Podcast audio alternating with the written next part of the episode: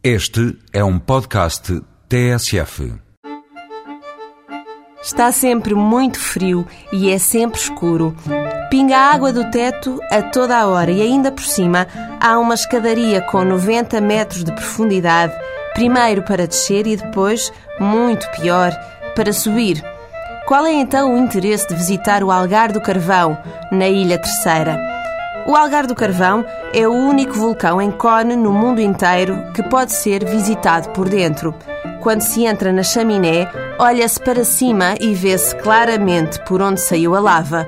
Para baixo estão várias galerias esculpidas em duas erupções diferentes e, no fundo de tudo, uma lagoa de água a 4 graus centígrados.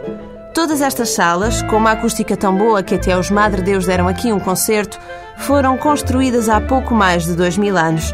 E não, o vulcão do Algar do Carvão não está extinto. Está apenas adormecido e permite-nos a visita.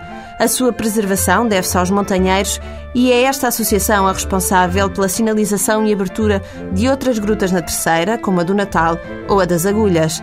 Os montanheiros são, aliás, os terceirenses que melhor conhecem as paisagens naturais da ilha e dizem que a terceira tem tantos pontos de interesse quanto São Miguel, incluindo lagoas vulcânicas, cascatas de grande altitude e furnas fumegantes.